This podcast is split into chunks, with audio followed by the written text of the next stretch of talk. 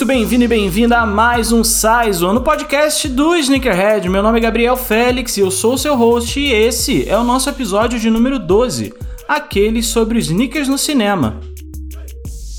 Ah, galera, muito bom estar tá de volta. Mais uma quinzena, mais um programa. Fico feliz de estar conseguindo manter essa cadência, de conseguir estar soltando um programa toda quinzena. A gente estava sentindo falta, né? Porque abril foi tenebroso, muita, muita notícia ruim, muita mudança, muita adequação às nossas rotinas e o podcast sofreu bastante com isso. Mas eu quero acreditar que agora essa fase já passou e a gente vai conseguir manter esse ritmo. E galera, é seguinte, eu tinha prometido, pedi e prometi que ia publicar as, os feedbacks de vocês, as mensagens de voz que eu tanto pedi lá pelo Instagram e aqui também pelo podcast, e eu vou cumprir isso. Só que essa semana especificamente eu não vou publicar por uma questão de tamanho. O, o, o, episódio dessa semana ficou muito grande e eu não queria estender ainda mais com os feedbacks. Eu quero fazer algo muito rápido só para poder constar. Então por esse motivo, essa semana eu não vou fazer a parte de feedbacks. É, mas assim, eu, eu vou continuar pedindo para vocês aqui, vou continuar pedindo para vocês lá no Instagram que vocês entrem em contato comigo é, pelas redes sociais, por e-mail, pelo próprio Anchor, né? Como eu já falei nos últimos episódios manda mensagem lá. Tem um destaque no Instagram ensinando como se faz para mandar uma mensagem de voz pelo, in, pelo Instagram, não, pelo Anchor. Que eu vou publicar aqui. Se tiver dúvida, eu vou responder. Se eu não souber, eu vou arranjar uma forma de ajudar vocês. E é isso, mas e só para não passar em column, eu vou fazer umas menções de alguns ouvintes que chegaram né, entre a última publicação e essa agora, é, para falar comigo, para mandar feedback, trocar ideia, que foram os ouvintes Dudu Coelho, o Marcelo Fiuza, a Mariana Zafalon, Zafalon, desculpa se eu estou assassinando o seu sobrenome, Mariana, e a Juki Bittencourt. Galera, muito obrigado pelo carinho de vocês, obrigado por terem entrado em contato, terem mandado seus feedbacks, alguns deles estão por voz e vocês vão ouvir no próximo episódio. Eu vou, eu vou fazer isso com muito carinho. E, novamente, eu falo geralmente nos finais dos episódios, mas vou trazer agora para frente de novo. Entre em contato comigo, fala lá no Instagram, manda uma mensagem, manda um alô, mensagem de voz no Anchor, manda um e-mail, enfim. Então, chega de papo, já falei demais. Vamos para o nosso episódio de hoje que tá muito legal. Eu não poderia estar melhor acompanhado do que duas feras dos podcasts e manjam muito do assunto do cinema. E eles vão se apresentar daqui a pouco para vocês e eu gostaria de saber, Alexandre, Ricardo, quem são vocês na fila do cinema? Vai lá, Alexandre. Bom, eu sou Alexandre Almeida, sou carioca, relações públicas e, cara, eu sou amante de cinema desde criança. Quem já ouviu aí no cinema sabe que desde o Jurassic Park, que eu vi quando Jurassic Park, pela primeira vez, eu sabia que cinema ia ser a minha, minha paixão. E, cara, esse assunto aí do sneakers com cinema é, tem tudo a ver comigo. Eu sou maluco também por, por sneakers. A minha mulher fala que eu não tenho mais espaço no armário para comprar tênis. Ela fala, você quer outro? Pô, já tá querendo mais um. E aí, é isso. Então, juntou tudo tudo de bom. Hein? É isso aí. Que é Ricardo Rente, já do Território Nerd lá do YouTube. A gente, eu e o Alexandre também fazendo cinema, falando de cinema toda semana. Nosso clube de cinema, praticamente, né, Alexandre? Ah, e aí o Gabriel, quando ele me falou, vamos gravar o Session, eu falei, Gabriel, eu não manjo nada de tênis, cara. Eu só calço eles, entendeu? Eu tenho tênis de sair, o tênis da academia e acabou. ele falou, não, vai dar certo, vai dar certo. Eu falei, então vamos embora, então vamos dar certo. Então vamos aqui, vamos falar de filme, vamos falar de, de tênis. Vamos ver o que que dá. Show de bola. É, tem o Ying e tem o Yang, né? Tem uns que manjam mais de tênis e sabem o, o nome do tênis pela silhueta, tem outro que chama de tênis para sair, tênis para ficar em casa, tênis para ir pra trabalhar. eu sinto, eu vou falar que eu sinto um peso na consciência quando eu quero comprar um tênis de mesma categoria. Então, por exemplo, eu já tenho um tênis de academia, aí eu quero. Aí, pô, esse tênis aqui é maneiro pra caraca. De academia também. Eu falo, pô, mas peraí, eu já tenho um tênis de academia. Eu, eu me sinto errado, sabe? Então eu tô tentando quebrar isso na minha cabeça, mas é um processo, é um trabalho, é um processo. É isso aí, um dia depois do outro, assim como um pé depois do outro também também. Exato. E beleza, gente. A gente pensou aqui num top 8 para conversar com vocês. Esse top 8 Eu já vou fazer um disclaimer, ele tem umas roubadinhas, ele tem um agrupamento, assim, tem dois tênis e um grupo e tal. É, mas afinal das contas é melhor pra gente porque a gente se diverte mais, fala mais sobre os tênis, fala mais sobre os filmes. É, mas assim, a gente pensou no top 8 e a gente vai começar direto no nosso número 8, que é Kill Bill Volume 1 de 2003 e Game of Death. Ricardo, Alexandre, o que, que esses dois filmes têm em comum? Vocês sabem dizer? Porra, isso aí é o. É o. Pra quem sabe um pouquinho de cinema, é, é o traje da, da, noiva lá no final, quando ela vai atacar o lá, Oren Ishii, que ela tá usando o macacãozinho amarelo, o tênisinho amarelo lá e a moto amarela. E que, pô, aquilo ali foi uma referência nada. Sutil, né? Sutil do nosso querido Tarantino aí pro próprio traje, traje do Bruce, Bruce Lee no Game of Death, né? Tem nem como, tem nem como dizer que não é, né? É. Não, filme que. É, é, o, o, próprio, o próprio Tarantino ele assume isso, né? De, as referências deles montam praticamente todos os filmes dele, né? O, os filmes dele são um, um, recortado de todas as referências e repertório que ele tem.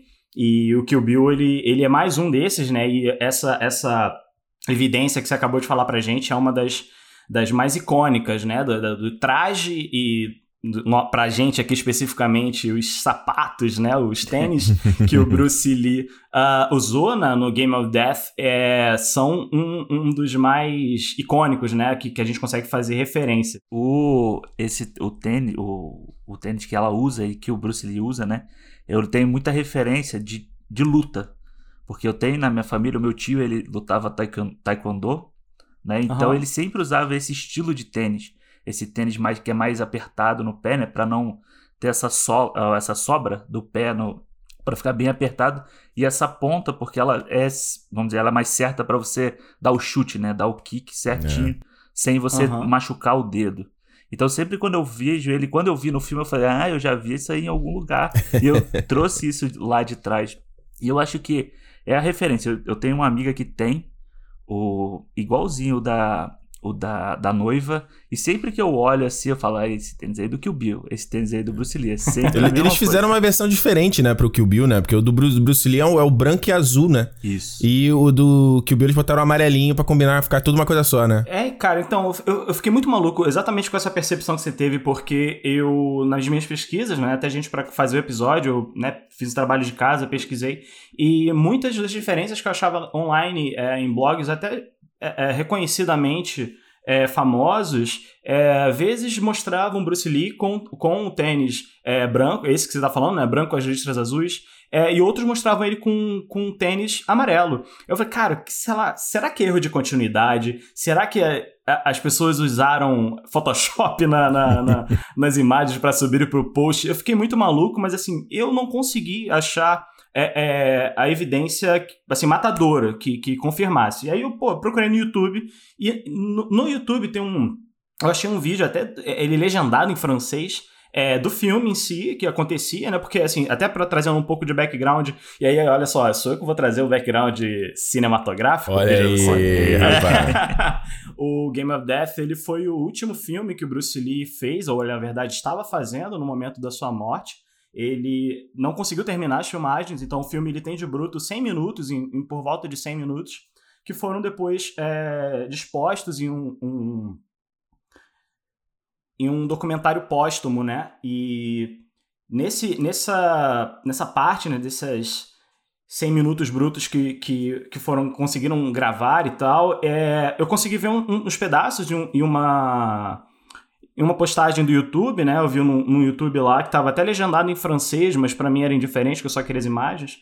E vi que nessas filmagens a... o Bruce Lee estava usando realmente o, o, tênis amarelo. Então eu fiquei pensando, cara, então de onde tiraram o tênis branco que eu vi nas fotos, sabe? É, ficou uma, um, uma coisa muito louca, assim. É, e olha só, mais um é, é, mais uma informação de bastidor. Não é de bastidor, né? Porque tá muito evidente, porque o filme é, se passa por, por trás disso. É que, junto com Bruce Lee, nesse filme, fez uma participação especial, nada mais nada menos do que Karim Abdul-Jabbar. Olha aí. E aí, para aqueles que curtem NBA, ou até que não curtem, mas já, já viram esse nome, é, é um pouco não ortodoxo. É, vão lembrar ou vão saber agora que Karim Abdul-Jabbar foi um dos maiores cestinhas da NBA, né, da, Liga Norte-Americana de Basquetebol. E ele fazia, fazia várias aparições, né? Pô, já tem aparição nos Simpsons, tem aparição no, no como é que é aquele aquele filme mais antigo? É Ele aparece no Big Bang Theory também. Big Bang Theory, ele aparece também? Aparece. Ele aparece no Airplane, no SOS, o piloto sumiu. Exatamente esse, Airplane. O... Verônica Mars, tá aqui, ó. O IMDB me lembrou aqui. Exatamente. É, é, bom trabalhar com profissionais por causa disso. E aí ele apare... aparece nesse filme, né? Assim, vê, vê hoje, né? Com, com os olhos de hoje, você consegue ver que é uma, uma aparição bem tosca, né? Ele aparece dando um chute no peito do, do, do Bruce Lee, fica uma marca de. uma marca de pé preto. Ah, maneiro. É, é, no macacão amarelo. Inclusive, é, olha aí, ó, mais um insight. Mais um insight que eu vou trazer aqui para vocês. Que a decisão pela cor do, do, do macacão tem a ver com essa cena específica. Os... Ah, que eles queriam algo que desse um contraste e tal, marcasse com o marrom da, da terra? Exatamente, exatamente. O, o, diretor, o diretor de. Um, cadê, cadê, cadê?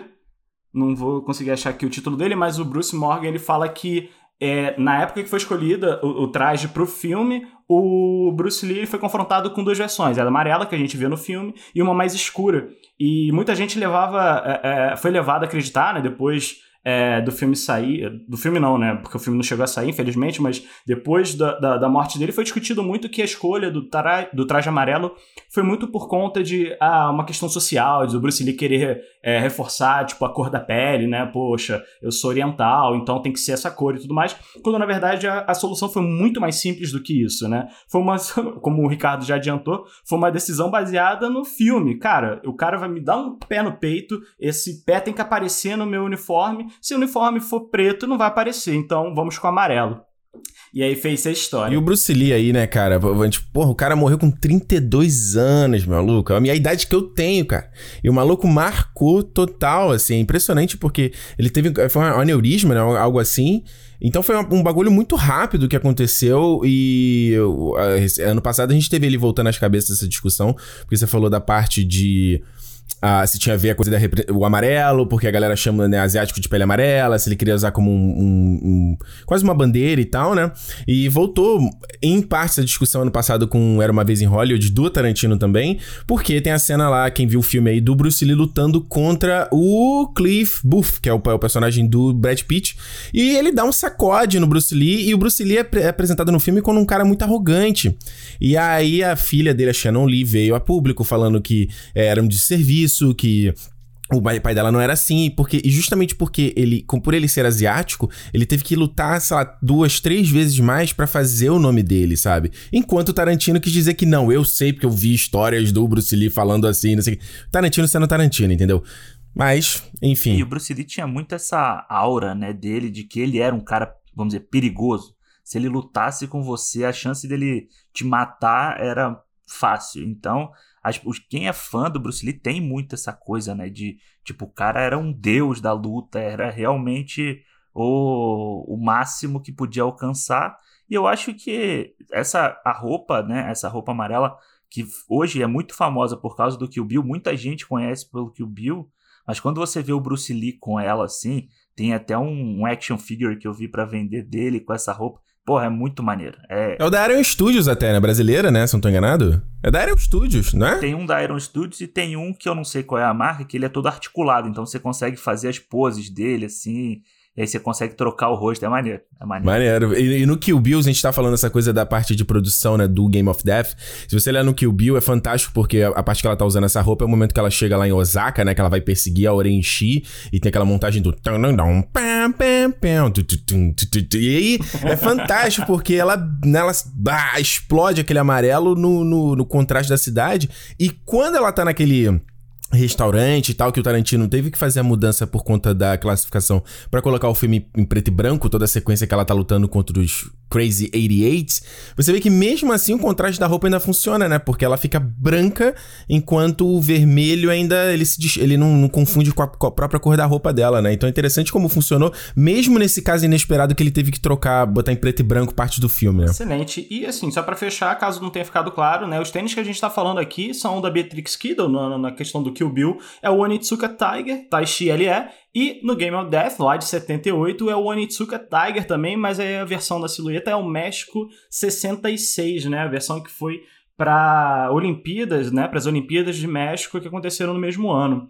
E é uma silhueta, é, são silhuetas muito similares, né? O, o, o utilizado no, do Kill Bill é uma silhueta que se aproxima muito da México, né? Que foi a Tai Chi, e depois, hoje, se você procurar por. É, e aí fica também uma, uma questão agora de insight do, agora da, do universo dos tênis, é a Onitsuka ela é a dona da ASICS, né? Ela, ela como se fosse a, a, holding que tem debaixo dela algumas subsidiárias, inclusive a ASICS, que é bem conhecida é, pelos light gels, pelos é, Kianos e enfim, enfim são, são tênis que são, sim, são muito parecidos, né? Não são os mesmos, é, mas assim é, consegue, né? Do jeito que a gente estava falando aqui discutindo e, e, e a conversa foi levando, a gente às vezes até esquece que são tênis distintos, né? Eu acho que todo todo é, todo o folclore que a gente conseguiu, né, que o Bruce Lee conseguiu criar em volta dele foi transposto, acho que sem perda nenhuma pro, pro filme do Tarantino. 100%, 100%.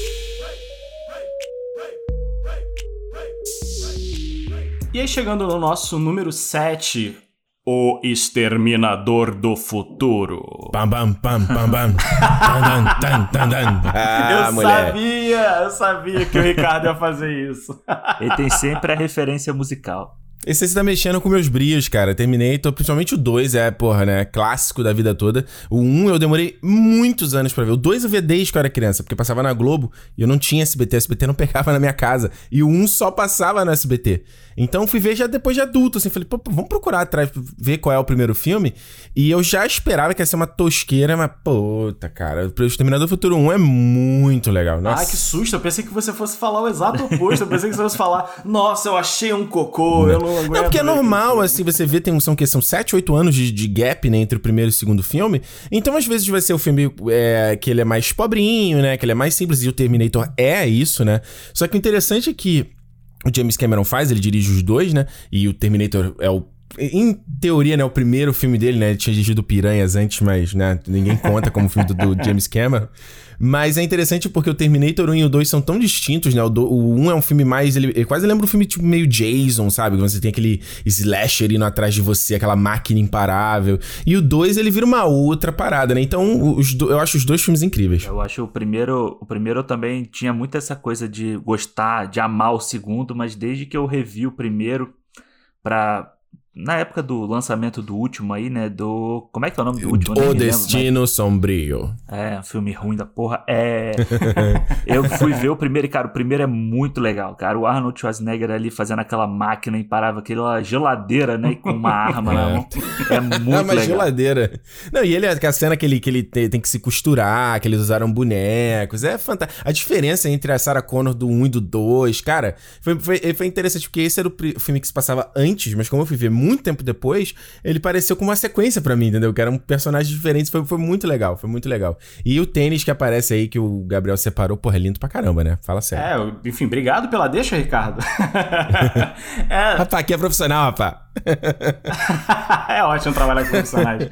É, o, o, Ricardo levantou uma, bo uma boa bola que é exatamente o, o Nike Vandals, né? O, o, a versão high do Nike Vandals que o Kyle Reese é um dos personagens principais do filme utiliza.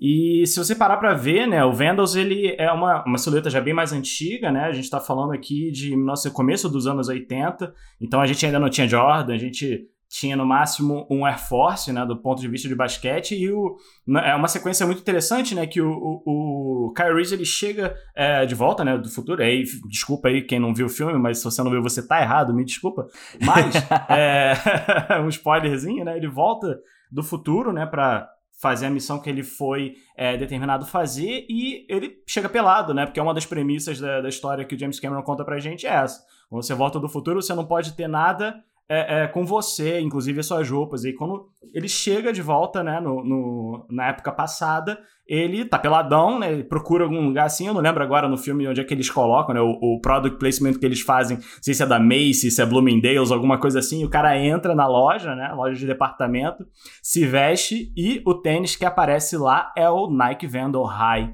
Inclusive, Tô vendo com. Ele tá aqui na minha frente agora, dentro da StockX, é claro. Ah, mas você tinha comprado, vendo... você tá segurando não, ele. Não, não. Tá aqui na minha frente. Eu falei, pô, imagina, caralho, o maluco é dedicado, cara. Assim. O cara compra todos os tênis antes de gravar o bagulho. Não, mas tem uns que eu sou doido para comprar. A gente vai conversar um pouco mais pra frente sobre isso. Mas Eita, a, a, ele tá aqui no, no StockX. A, o último, a última venda dele foi em mil dólares. Então, é, perdão, mil dólares não. Mil dólares foi a última pessoa que falou: olha, eu tô pagando mil dólares nele. Mas a última venda dele foi feita a 400 dólares. Que hoje aqui, traduzindo pro real, deve estar, tá, sei lá, 5 milhões e 300, talvez, alguma coisa assim. Vale lembrar, inclusive, que essa cena do Kyle Reese aí pegando tênis foi recriada de forma magistral no excelente Terminator Genesis de 2015 uhum. aí. sacanagem, uma bosta, né? quem não viu não veja.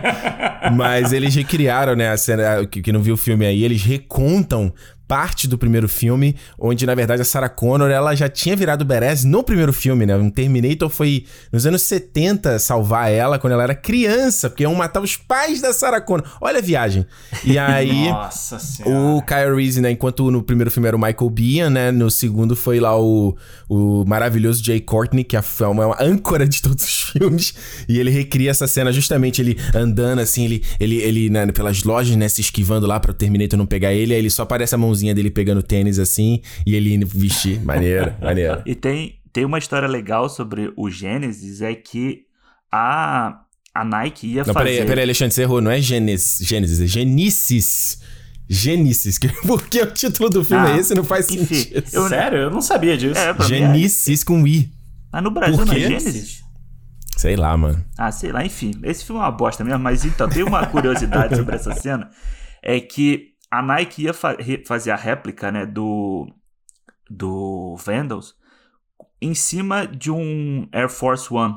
Olha. E aí a, a diretora lá de, de figurino, né, a design de figurino do filme, ela bateu o pé e falou: não, não, não, não pode porque essa cena é muito marcante. As pessoas que gostam de sneakers, que gostam, elas conhecem essa cena por isso. A, o, a base, né, o solado, vamos dizer assim, do Air Force é diferente do Vendors. Então, se você botar isso na tela, as pessoas vão sair falando mal do meu filme por causa disso. Não, é claro, as pessoas saindo por outro motivo, não por isso só, né? Mas ela bateu o pé para que fosse realmente um, um Vendors, é, uma réplica original, vamos dizer assim, do Vendors, e não em cima do, do Air Force por causa do solado ser diferente. Caraca, olha só, então a gente tem um, um inside information aqui na indústria que a diretora de figurino do, do, do, filme, assim, muito embora eu deva concordar com o Ricardo que o filme não é lá grandes coisas, mas, poxa, a diretora de figurino é uma sneakerhead, quem diria? Porque assim, vamos, vamos, vamos combinar aqui, né? Pra ter uma posição tão firme, ou a pessoa tem um toque absurdo, ou ela tem um, um, apreço por tênis que, assim, uma coisa não exclui a outra, tá? Vamos deixar claro aqui. Mas ela pode ser uma sneakerhead muito, muito bem, assim, né? caracterizada por, por essas ações. Aí eu vou te falar, quando eu era criança, eu é, sempre era apaixonado por esses tênis de cano alto com esse, essa tira que você botava na frente. Uhum. Cara, eu te, sempre te, tive vontade de ter um negócio desse, mas como né, o, tem aí minhas heranças do Nordeste, né? A perna, a canela é mais grossa, usar tênis de cano alto é sempre um desafio, cara. É sempre um Eu insisti recentemente, eu comprei um Vans de cano alto recentemente. Putz, é sempre um sacrifício colocar a porra do tênis, cara. Então, é, é o sonho que acho que nunca vou conseguir realizar a tristeza. Não, eu tenho isso também, mas eu uso, cara. Eu adoro tênis de cano alto. Acho que é, eu acho confortável, sabe? O pé fica confortável nele. Tem um certo problema para colocar de vez em quando. Eu tenho, eu tenho um Vans de cano alto que é de uma edição que eles fizeram com a Marvel, que é do Pantera Negra. E, porra, mano, na primeira vez para colocar ele era um sacrifício, cara. E ele era é meio de couro, assim, ainda. Então ele é duro. E você bota, bota, bota. Tem que comprar aquele negócio de, de velho, sabe? De colocar no o sapato, assim. É. o é calçador, é... né? Não, e esse tênis do Alexandre é maneiríssimo. Tem aquele detalhezinho da, da, das garras do Pantera, né? Na, onde passa o cadarço, né? Maneiro pra caramba. Aham. É o Vans Skate High da, com a parceria da Marvel, né? Isso. É, viu? O cara traz o termo, o nome técnico do bagulho. é, cada silhueta é um carinho, cara. Isso aí. A gente, a gente aqui é assim, nós somos isso aqui. Tá certo. Você queira ou não, nós somos isso aqui. não, não tô julgando ninguém, tô julgando ninguém. Até porque você tá outnumbered, my friend. Você É. aqui tá. em- Você é o menor, É, né? Não, vocês tá- estão felizes. Feliz, eu tô feliz. Eu? Que- Quem sou eu, cara? Imagina.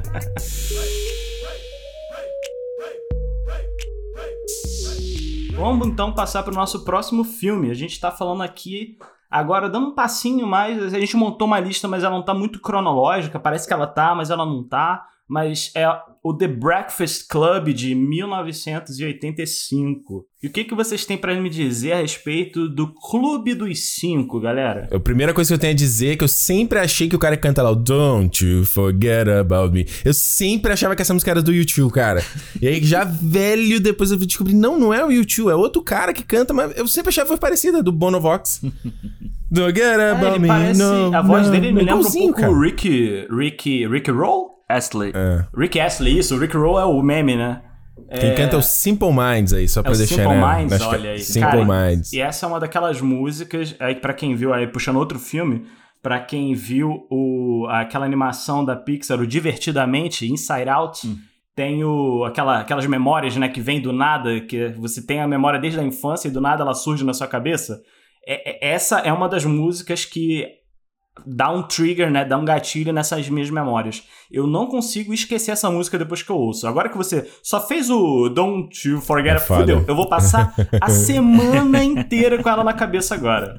Tá, uma Mas a ótima música é música. boa, a música é boa. Esse filme, esse filme é sempre o meu calcanhar de Aquiles de quando eu tô falo no canal, ou seja, participo de podcast, porque eu não gosto desse filme e as pessoas acham isso um crime.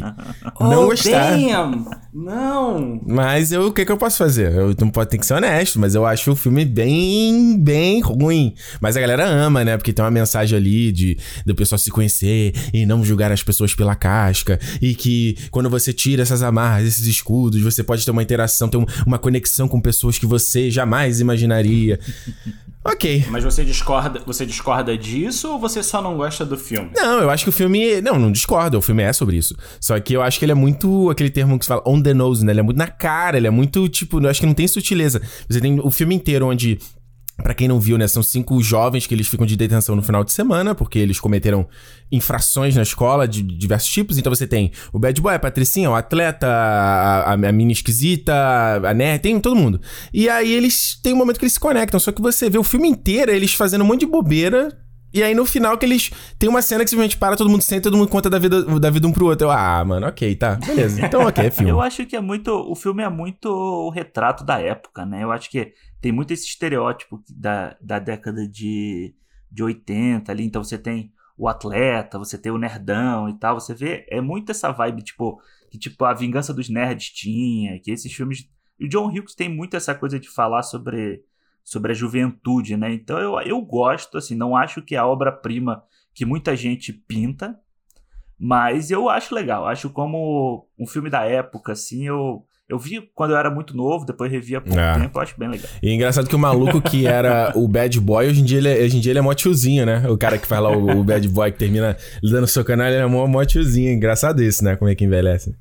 O, fi- o filme recente que virou, que é, o- que é o pai do Aham. Breakfast Club, só pra concluir aqui, que é o, o Vantagem Ser Invisível, né? Que ele é o, é o, Breakfast Club, o Clube dos Cinco pra nova geração. É verdade, é verdade. Vantagem de ser invisível com a Emma Watson, com Ezra Miller e o principal que eu não lembro. Emma Watson, aí. Logan Lerman. Logan Lerman. É isso, eu, assim, ironicamente, ironicamente não, né, mas agora que você falou, não tinha me dado conta, é um, é um filme que eu gosto também, assim como Clube dos Cinco, é um filme que eu gosto também, agora que você falou o motivo, eu acho que tudo faz sentido, caiu, caiu um véu aqui de ignorância, o Ricardo é... A voz da. Uma coisa interessante que você botou aqui, que é o tênis da. Um dos tênis que é o da Alison Reynolds, que é o Chuck Taylor 70, né? Clássico do. do, do- o famoso All-Star, né? Que a gente chama, né? Sim, sim. Ele, uma coisa que eu descobri, eu não, eu não sei se isso é em todos os lugares, tá? Mas no Brasil a gente fala, ah, é o All-Star, All-Star, All-Star, All-Star, que era o tênis, né? Era o uniforme da adolescência. É. Aqui no Canadá, a galera chama de Chucks, cara. Eu não sabia disso. Aí o cara, nossa, que maneiro o seu Chucks. Aí eu, o que que você... What the fuck? Aí ele, não, é Chuck Taylor. Eu, caraca. Aí que eu falei, Chuck Taylor. Aí que eu fui olhar, a etiquetinha tem lá, Chuck Taylor. Aí eu, ah, meu irmão. Chucks, cara. Exatamente, exatamente. Eu, com... eu, eu tô, tô ligado nessa, nisso que você falou do Chuck também, quando eu fui comprar um, porque eu queria muito comprar aquele que saiu há pouco tempo, que tem a, a palmilha sola da, com a Nike, Uhum. sabe? Tem um, é o Chuck Taylor 2. eu acho. Ah, eu acho que eu sei qual é assim. Que a- o solado ele tem um verde, um verde fluorescente, assim. O solado não, né? A palmilha dele é uma palmilha grossona, assim. E, cara, eu ficava, eu procurava All Star, não sei, All Star Nike. All Star Nike não aparecia. Nada. Só aparecia esse. Aí eu fui ver que o nome do, do, do tênis era Chuck Taylor 2, do 2, né? Sim. Yeah. E aí, esse cara, eu já tive um, ele já estragou, eu já. E a minha mulher me deu outro. Esse é o. Eu adoro, é muito bom, é muito confortável e é clássico demais, né? Você chama Chuck Taylor ou, ou Converse, né? Converse também você enquanto você fala Converse, o cara sabe, vai falar All Star. Hã? Hã? É a música do lado do, do Smash Mouth, né? Né? Do Smash Mouth? Hey, Hey now, now, you're my star. star. Da, da, da, da, da, da, da. Não, e, e tem uma uma complementaridade, né? Que esse filme ele ele é, é- é o que eu falei no começo, né? Às vezes tem tem tem vão ter os momentos que a gente vai falar mais de filme, tem outros momentos que vão falar mais de tênis. Esse obviamente é um que a gente tá falando um pouco mais de filme, mas ele tem bastante bastante elementos de- de- de- do nosso do nosso universo, né? Eu, inclusive, eu passei, o, Ricardo acabou de falar um, né, que é o Chuck Taylor Sevens, que é, que é a personagem da, da estranhinha, né, do filme, ela, ela usa um, um, é um Chuck bem sujinho, né? Assim, é, é totalmente o mood, né, daquele personagem. É, e faz sentido também, aquela, aquele meio. É, é um pré-grunge, né? Tipo, ela poderia muito bem ser a mãe do Kurt Cobain ali, né? No início dos anos 80. Mas enfim, a gente também tem o Nike Internationalist, que é uma silhueta que eu não conhecia. Eu conheci agora pesquisando pro, é, pro episódio, que é a silhueta que o Brian Johnson, né? Que é um dos personagens que conta uma história até bastante é, pesada, né, no filme, que ele, enfim, sofre pressão dos pais e tal, de ter, ter que ser sempre o melhor, e aí ele tá na detenção porque é, encontraram uma arma no, no armário dele, e depois ele, enfim, o John Hughes também não consegue ficar muito, muito tempo sério, né, muito dramático, ele falou, não, mas era um sinalizador, né, não era uma arma de verdade. aí eles começam a rir e tal, e... É, o tênis é uma silhueta que lembra muito o Airspan, né? Que é uma outra silhueta da, da Nike, né? O Airspan e o Airstab é, né, com aquela, aquela sola de waffle, né, bem bem é, é, setentista, né, aquela, aqueles modelos bem clássicos, os, na época já eram retro runner, né, imagina hoje é, como, como é classificado, e é um tênis que hoje, se você procurar no, no Google por Breakfast, é, Breakfast Club e Sneakers, é um dos primeiros que aparecem, que é um, uma, uma silhueta aparentemente né, de suede, né, uma mistura de suede com mesh, é uma, uma, uma colorway bastante interessante. Eu gosto bastante desse contraste, né? Meio sueco, assim, de azul com amarelo, que aparece no filme. Mas esse não é o mais especial. O Ricardo falou, eu acabei de falar do Internationalist, o Ricardo falou do, do Chuck Sevens, mas teve um que eu vou, eu, vou, eu vou dizer com muito orgulho aqui. Eu fiz um trabalho digno de Trainer Spotting. Para quem não conhece, Trainer Spotting é um perfil no Instagram que ele faz, ele e eles, né? Eu não sei é o tamanho da equipe que trabalha em torno disso, mas é basicamente um perfil do Instagram que, inclusive, eu já indiquei aqui para vocês, estou indicando de novo. É, o trabalho deles é pegar imagens né, de celebridades é, em comerciais, em filmes, em aparições públicas, e eles mostram quais são os tênis que essas celebridades estão usando. Mas assim, não é uma coisa de um, dois anos atrás é papo de 20, 30 anos atrás. Isso é um trabalho de pesquisa histórica fenomenal e ainda mais um trabalho de pesquisa histórica focada nos nossos tênis. Isso é uma delícia demais. E por que eu tô falando isso? Na pesquisa, eu reparei que o tênis que o Emílio Esteves usa, ele era um Nike e eu não reconhecia a silhueta. E eu, ah, beleza, vou fazer minha pesquisa aqui como eu tô fazendo a pesquisa de todos os outros filmes, certo? Só que essa pesquisa, meus amigos, levou pelo menos umas duas horas e meia para eu conseguir chegar numa hipótese. E aí eu falei, caraca, eu tenho que gravar com os meninos, e eu não achei o tênis, e eu, pô, eu tenho aquele, aquele necessi... aquela aquela necessidade de completar, né, de deixar tudo bonitinho e tal, poxa, só um que eu não consegui achar, que droga, eu tenho que achar, tenho Gabriel que achar. Prolixo, que não É. muda. não muda. E aí eu achei. Achei esse tênis, né? A, a silhueta que, enfim, é o Night Challenge Court. E aí eu, poxa, será que é isso mesmo? vou tentar falar com o pessoal do Trainer Spotting, vai que eles me ajudam de alguma forma, né? Vai que, enfim, vai ser um tiro no escuro, de repente os caras nem vão ver a mensagem, não vão ver, não vão responder, ah, enfim, mandei mensagem, galera, me ajuda aqui, tô procurando esse tênis, achei que era esse, desse filme, vocês confirmam para mim? E eles me responderam, nossa, e é exatamente esse tênis, eles mandaram Olha, umas imagens foda. e tal. Fados colocando... acessíveis, né? É, pois é, galera, super acessível. A gente até trocou uma ideia depois, foi, foi excelente. E confirmando para vocês aí, ó, vocês podem procurar em qualquer lugar na internet. Vocês não vão achar, vocês vão ouvir aqui primeiro o tênis que o, o Emílio Esteves usa no The Breakfast Club, é o Nike Challenge Court. É um tênis que ele é uma silhueta focada no, no, no público tenista, né? Tenista, squash, enfim, é, multi, multiplataforma da época.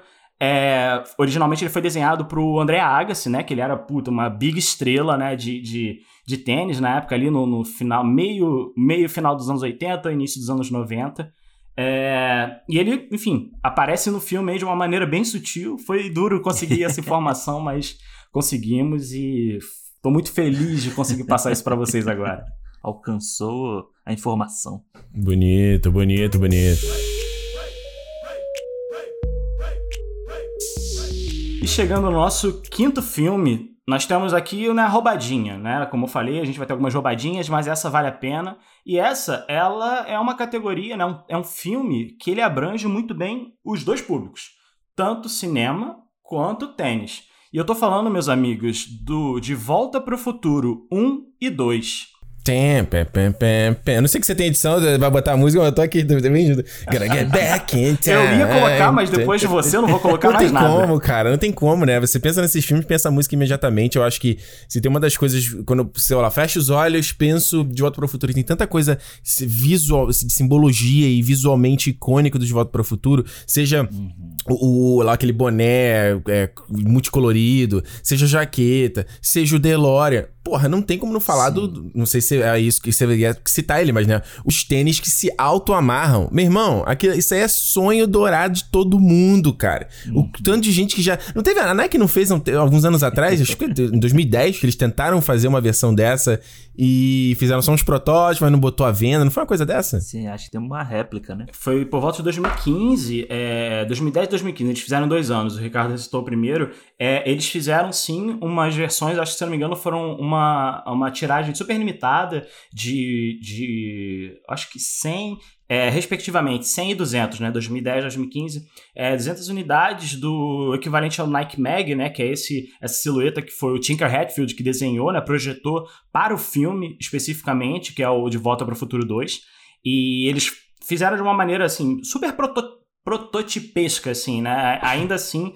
não era um, um, uma silhueta que foi pro varejo para todo mundo, né? Foi uma coisa bem. Cara, esse daqui é, é quase um sample, é um é um pezinho depois do sample, né? É, eu lembro da galera famosa aí que ganhou, recebeu. Eu lembro que Casey Neistat aí do YouTube, ele mostrou no canal dele e tal. E... Mas era aquela coisa, né? Era pra você ver como é que. O... Movie Magic, né? No cinema eles botaram lá três malandros para conseguir fazer o efeito uhum. de puxar a cordinha. Enquanto no, no real, cara, ele demorava a se, a se amarrar, né? Sim. Ele tá lá fazendo. É. Né? E tinha uma bateria, né? Tinha que ter uma bateria porra, embaixo do teu pé. Olha o trabalho, meu irmão. Se você abaixa aí a mais que a porra, cara. E é um dos motivos pelos quais a, essa versão que a gente está discutindo agora, do Nike Mag, ele não foi para frente, porque é, o preço, né, a tecnologia envolvida, é, é tudo num, num, business plan, né, num, num, modelo de negócio, não faria sentido comercial para a Nike lançar. Mas assim, como estava no ano que, que, que supostamente o Martin McFly, né, ele estaria usando os tênis e tal, eles fizeram toda uma... É o que eu falo, assim, a Nike, ela não é uma empresa de tênis, não. Ela é uma empresa de marketing que por acaso vende tênis.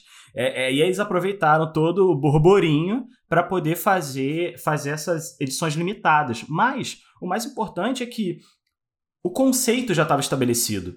O conceito do tênis que se autoajusta à necessidade do seu usuário, ele já estava. Então, isso foi ótimo porque ela permitiu os próximos passos da Nike. Né? É, em seguida do Nike Mag, teve o lançamento do Hyper Adapt, que foi um tênis é, um, bem mais próximo do, do, Bem mais próximo, não. Ele foi completamente pro varejo, né? Ele chegou a ser adquirido e tal, vendido de, de, uma forma é, mais larga, né? De larga escala.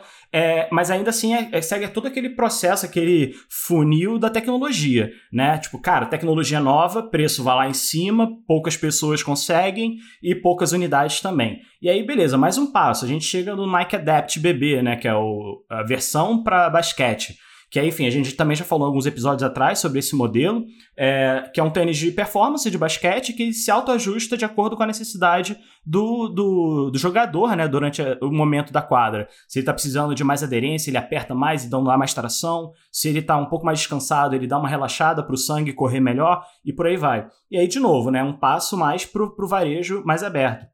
Em seguida, agora o último lançamento que a gente teve foi o Huarachi, né? O Adept Huarachi, que, cara, nossa, a cor. A gente falou, acho que no nosso segundo episódio aqui no Saison é uma cor, uma, uma combinação de cores maravilhosa, que é um verde com amarelo, alguns detalhes em azul. Nossa, que tesão de tênis, ele é muito lindo. E, e aí, assim, chegando um pouco mais barato, assim, caro, mas ainda mais barato, né? Do, do que as outras versões. E é, e é bacana ver como o, o o conceito, né? E aí a gente pega a parte mais larga do funil, né? O conceito surgiu num filme. E aí, o que o Ricardo falou, né? Poxa, é, três caras para poder fazer a amarração e tudo mais, mas o conceito estava lá. Enfim, é, hoje a gente tem produtos que já tem essa tecnologia, assim, na, nas prateleiras, sabe? A gente consegue é, comprar isso é muito maneiro. Isso é muito maneiro. É, eu acho que tem, um, tem uma série da Netflix que eu acho que é legal para para quem nunca viu, não sei se o pessoal já viu, que chama Abstract. São, são documentários, são curtas documentários, 40 minutos e tal. E tem um episódio da primeira temporada que é sobre o Tinker Hatfield. Então, ele vem, ele fala sobre ele, ele fala sobre o processo de criação e ele cita, ele vem desde o início, né? Desde o início da, da Nike lá do, do cara que fazia o pensava o, os tênis embaixo da, da arquibancada, da, da, do, do college e tal, até hoje. E aí ele fala sobre essa questão do, do De Volta para o Futuro e como eles, o processo deles pensarem essa tecnologia para hoje em dia, né? Então é, é, legal você ver isso que o cinema tem muito disso, de você criar uma tecnologia para ficção e, a, e, aí as pessoas tentarem trazer isso para a realidade. Isso, acontece, isso acontece há muitos anos, desde o tablet, do celular, e o tênis com, com De Volta pro Futuro, um dia a gente vai ter aí o carro voador que o povo quer. Uhum. Carro voador de qualquer Hoverboard, jeito. Hoverboard, né? meu irmão. Cadê? Quando? Quando Cadê vai vir? o Overboard, exatamente. É, e o, essa série, só complementando o que o Alexandre falou, essa série, vocês acham no Netflix, é o Abstract The Art of Design. É, acho que se vocês puserem só Abstract, vocês vão achar. É, esse é o segundo episódio, é um episódio excelente mesmo. É um episódio com o Tinker, e ele fala isso tudo que o, que o Alexandre falou, não vou repetir não. É, assistam lá e depois contem aqui pra gente o que, que vocês acharam. E, assim, a gente fala muito do, do, Nike Mag porque ele é a silhueta que teve mais impacto, é o que a gente falou, né? Reverberou em todo, em todo calendário da Nike, das próximas silhuetas que foram, foram criadas, tecnologias que envolveu mais. No primeiro, De Volta para o Futuro, tem uma aparição, ainda que breve, ainda tem uma aparição também da Nike é, no personagem, né? Nos pés do Marshall McFly, que é o Nike Brim.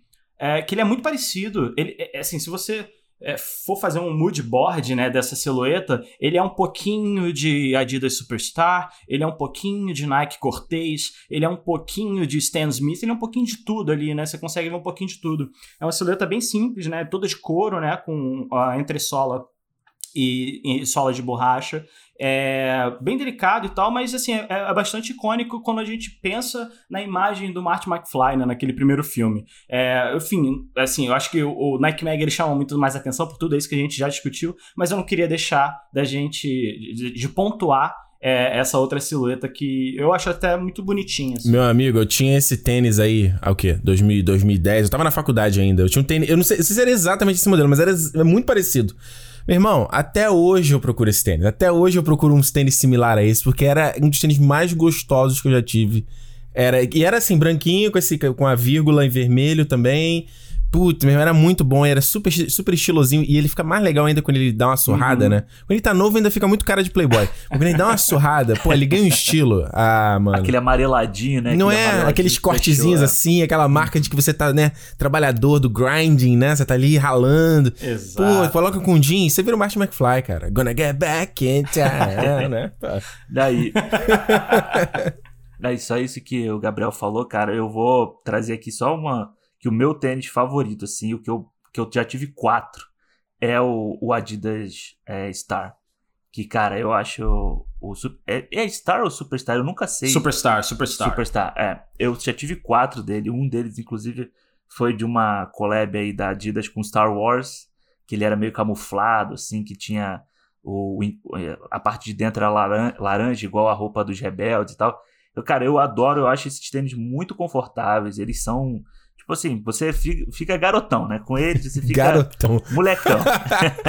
Ai, que velho. eu acho que, é, eu acho que é muito confortável, cara. E por mais que eu goste muito dos outros, sabe? Desses mais modernos e tal, acho esses clássicos, assim, fantásticos. Pra você saber, Alexandre, é, a gente teve um episódio ano passado, é, que foi o nosso quinto episódio, a gente falou exatamente sobre essa silhueta, que é o Superstar, e, enfim, para você saber também, eu não sei se você sabe, ele completou 50 anos é uma silhueta de 50 anos. E assim, é, é, a gente discutiu né, sobre como, essa, como uma silhueta consegue alcançar esse marco, né? De, cara, permanecer relevante durante 50 anos. Aí depois você escuta lá, depois me dá seu feedback do que, que você achou. É, mas é, é isso, assim, é uma silhueta realmente muito interessante. É, ano passado eu, eu viajei, aí eu passei em Portland, né? E a, a, a central da Adidas fica lá em Portland e tem dois superstar grandões na frente, assim. É muito maneiro, é muito bacana. E aí a gente vai chegando mais perto do nosso pódio, nossa quarta posição. A gente vai falar um filme aí, é o primeiro filme de herói, assim, né? Na verdade, tem, tem mais dois aqui, porque um eu considero um herói particular, mas a gente está falando agora do Batman de 1989. Adoro. Amo. Bonito. Amo. Melhor filme do Batman de todos. Olha aí, o exagero. o exagero do Alexandre. Coringa tirando é. a pistola da, da, calça, aquela pistola com cano gigante. Porra. A pistola que puxa do calcanhar, é, né? Caraca, ok, Esse né? É o, é, o, é o equilíbrio perfeito do Coringa do Romero lá, do, do Gaiato, com o Coringa gangster, né? E, cara, eu, esse filme, eu vi tanto esse filme quando eu era criança. Eu vi tanto esse filme. Eu tinha uma fita, e ele era o último filme da fita, aquela que você podia gravar seis, nove, nove horas, sei lá, né? E aí, no EP, a qualidade bosta e tal, mas você grava, podia gravar mais. E ele era o último. E, cara, eu via muito esse filme. E vou te falar, cara, eu não sabia que o Batman usava um Nike. Pois é, pois é. O Alexandre puxou uma bola interessante que eu também fiquei. Assim, eu, eu sabia dessa informação há um tempo, e aí eu trouxe agora de volta por motivos do, do podcast. Mas o, o tênis que foi utilizado para como base para a bota do, do, do, Batman, né? Esse Batman de 89 foi um Air Trainer 3, é, né? assinado pelo, pelo Bo Jackson.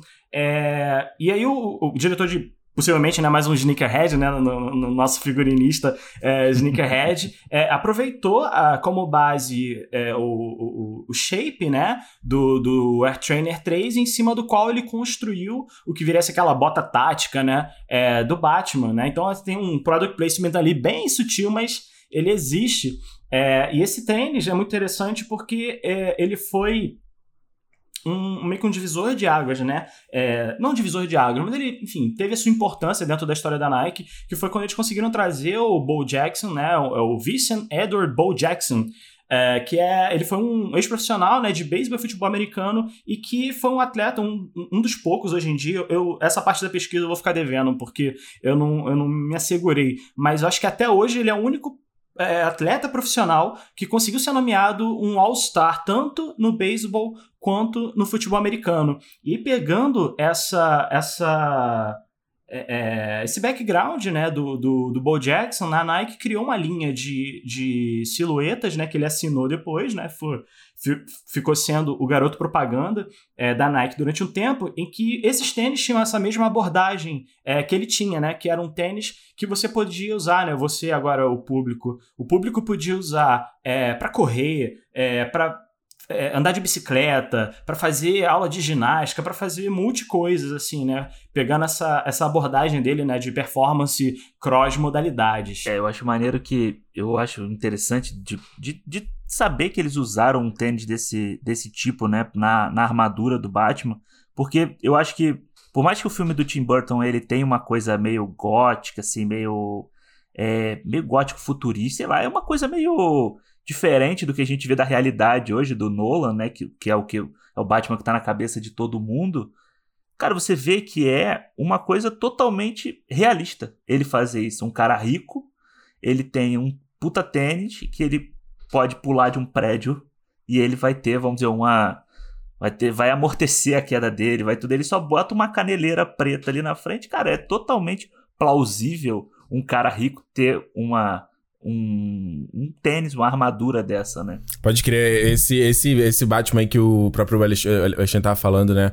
É impressionante porque na época que ele sai ali em 89, pô, ele vem. A, a última refer referência que você tem dele é do, do Batman, né? De live action, é o Batman galhofão do, do Romero, do Romero não, do César Romero, do. Como é o nome dele? Do Adam West. E aí você, pô, traz o Tim Burton, você já tinha, já tinha um Batman se reinventado nos quadrinhos ali nos anos 80 e tudo mais, principalmente com Alan Moore, e aí você vem com o Tim Burton para dar essa carga de transformar o cara numa coisa real, né? E por mais que, beleza, você tem essa coisa do Coringa do Jack Nicholson, que tem horas que flerta com o Romero, o próprio Bruce Wayne do, do Michael Keaton, tem umas cenas, principalmente, cara, cara, tem uma cena dele, dele fingindo que ele é louco com o Coringa, que é ridícula, sabe? Mas, em questão de atmosfera, em questão de, porra, a, a, a trilha do Daniel Elfman. Cara, filmaço, filmaço. E tem muita. E tem, se eu não me engano, tem muita coisa de marca no filme, né? Brand, assim. De vez em quando vão aparecendo carros, é, é, bebida, não sei o que. Então faz, faz sentido você usar essa. Você ter essa marca do Nike quando ele vira, né? Porque sempre tem, a, nesses filmes antigos do Batman, sempre tem a cena dele se vestindo, né? Então ele bota a bota e vira o pé, bota o, a, o peito e vira o símbolo do peito. Tem sempre isso, então faz, faz sentido dessa, dessa. E o filme é muito voltado para. Foi muito voltado para marketing, né?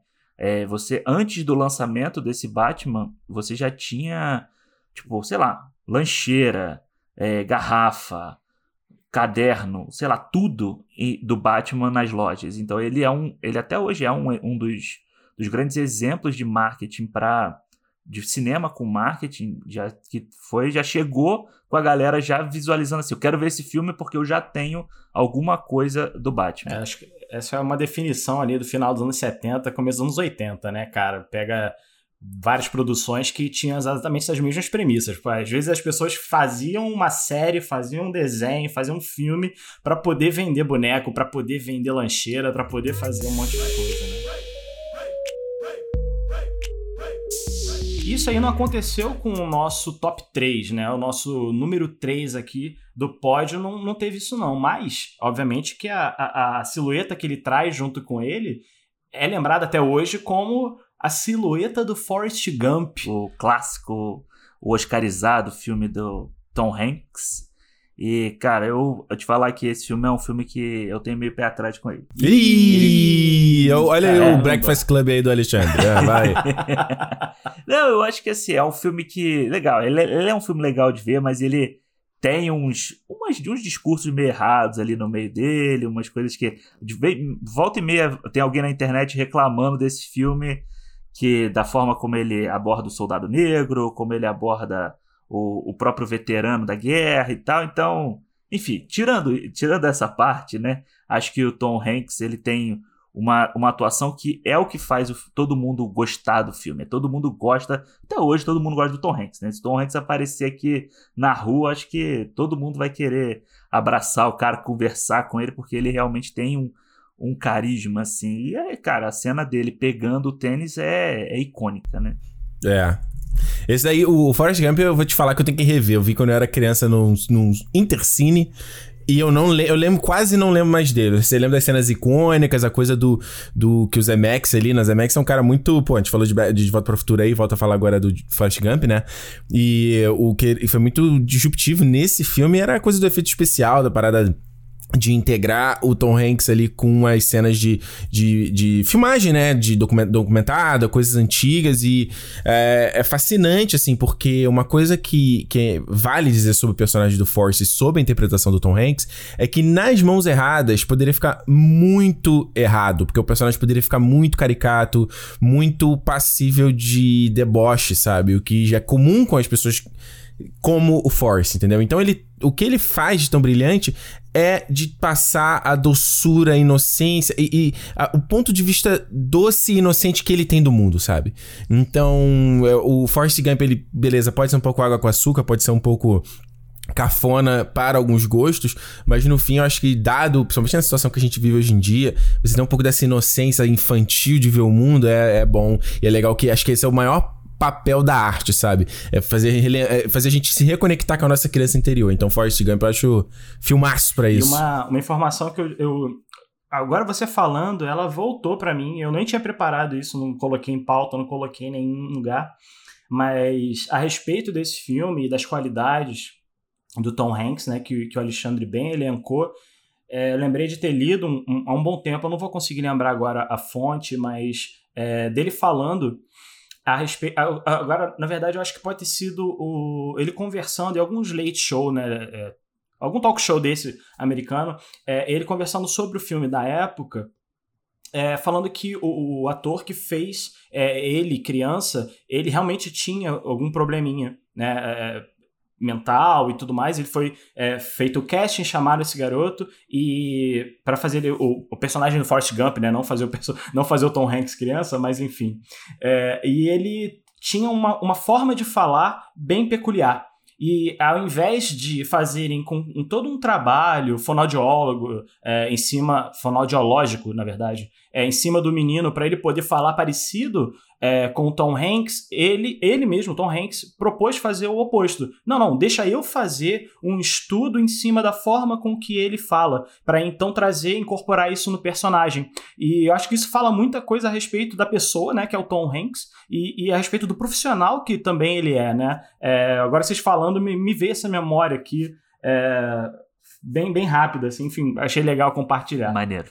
Maneiro. E o, o Forrest Gump, aí não sei se o Ricardo pode ter se confundido, né? Quando a gente falou é, lá no, no, De Volta para o Futuro do, do, do, tênis, que, o, que ele tinha, que, o, que era bem parecido com o do Marty, né, do primeiro filme, mas na verdade, Ricardo, eu tenho que te dizer que muito provavelmente o tênis que você tinha não era o Bruin. O tênis que você tinha era o Nike Cortez, o mesmo do Forrest Gump. E não, não era não. Eu até olhei aqui porque... Não, ele lembra do Marty, que era, era mais, mais parrudo. É? E não tinha esse solado aqui. É, não tinha esse solado aqui não, cara. Que esse quando eu fui, então, quando eu fui procurar o tênis parecido com esse do Marty, no site aqui ele tinha um parecido com esse do Forrest Gump. Eu falei, eu olhei assim e falei, pô, lembra, mas não é, porque não tinha esse tracinho na sola, no solado, uh -huh. sabe, esse traço colorido? Sim, sim. Não tinha, ele era, ele era branco, a vírgula era branca, uh -huh. ou melhor, a vírgula era vermelha e a partezinha de trás ali do, do eu não sei o nome técnico aí, aí tu vai me corrigir. Na partezinha de trás ali de cima era vermelho também. O resto oh, ali era todo brancão. Aham, é o pull, pull tab, tab. no, no calcanhar, pull exatamente. Tab. Puta. É, enfim, cara, é, eu sou profissional aqui. Qual o nome assim... em português aqui? Qual o nome em português dessa parada? ah, é, é, você vai me pegar, no Léo. Ah, pra que, que você quer português, cara? Você tá no Canadá, você nem vai usar isso. Rapaz, o cara tá fazendo um podcast pra, pra, pra brasileiro, vai falar inglês aí, meu irmão. Ah, mas a galera, a galera me acompanha. O legal do Cortez é que ele ficou com essa imagem do Forrest Gump, né? Mas ele foi muito usado no hip hop, né? O Easy E do NWA né, aquela banda lá do que tinha o Ice Cube, Dr. Dre, ele já usava esse, esse tênis. Então a galera lá de Compton, dessa, dessa região, eles usavam esse tênis por causa do Easy. Né? Então a, a música, a, a, a, se não me engano, a Whitney Houston usou ele também no Super Bowl, quando ela fez uma apresentação do Super Bowl. Então o, o Forrest Gump jogou ele no mainstream, mas ele já era da galera ali da música e já era bem, bem utilizado. Ainda um pouco mais próximo do nosso final, o nosso segundo lugar, que aí o nosso segundo lugar vai ser dividido.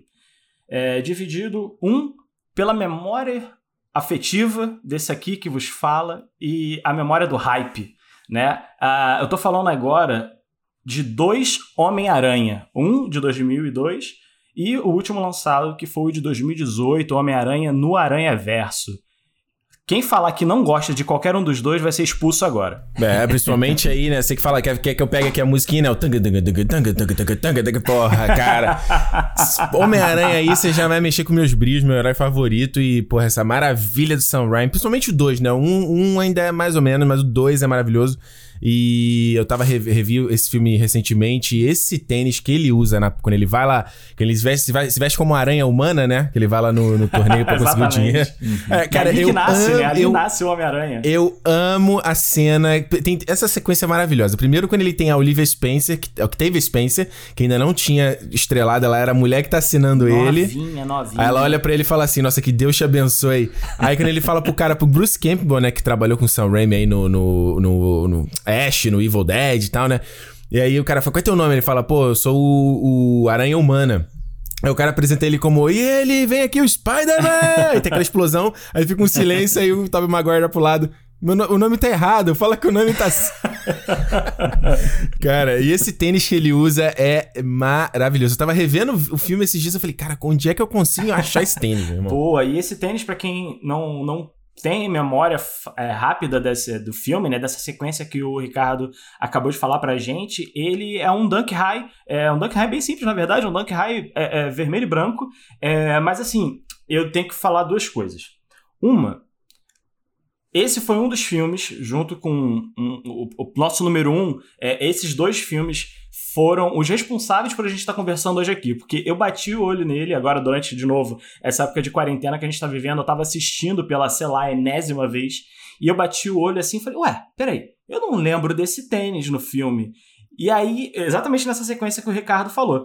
E eu falei, eu não lembro dessa sequência aqui, desse tênis nessa sequência. E aí eu fiquei igual um maluco, cara, que tênis é esse? Que tênis é esse? Exatamente como o Ricardo ficou. Eu tenho um pouquinho, talvez um pouco mais de recurso para saber onde procurar e tal. Essa é a única diferença entre nós dois.